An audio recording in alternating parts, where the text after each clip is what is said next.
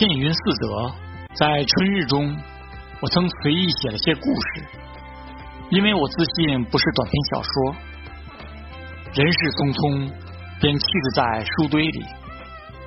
这些日子，我又从书中捡出，偶在窗前的绿荫下重阅过一遍，自己以为尚有点兴趣，恰值一阵凉风吹过，空中的片片白云合了起来，便渐渐地落了几个雨点。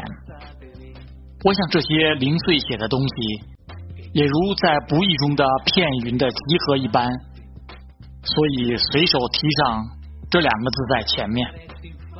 本来这几篇故事我无意发表的，但为了巡刊的稿件关系，不能躲懒，便匆匆复印出。这类东西说不到的做上去，便偶有些虚的启发人的情趣的地方，但既少强力的表现，更没有深沉的情绪。不过我直诉我愿写的话而已。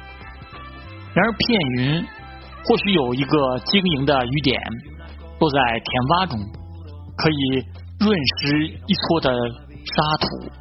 虽然我并未做的是想，嫩芽的欲望是为了叶和露，而灿开的花儿却为光明的自由而呼喊呢。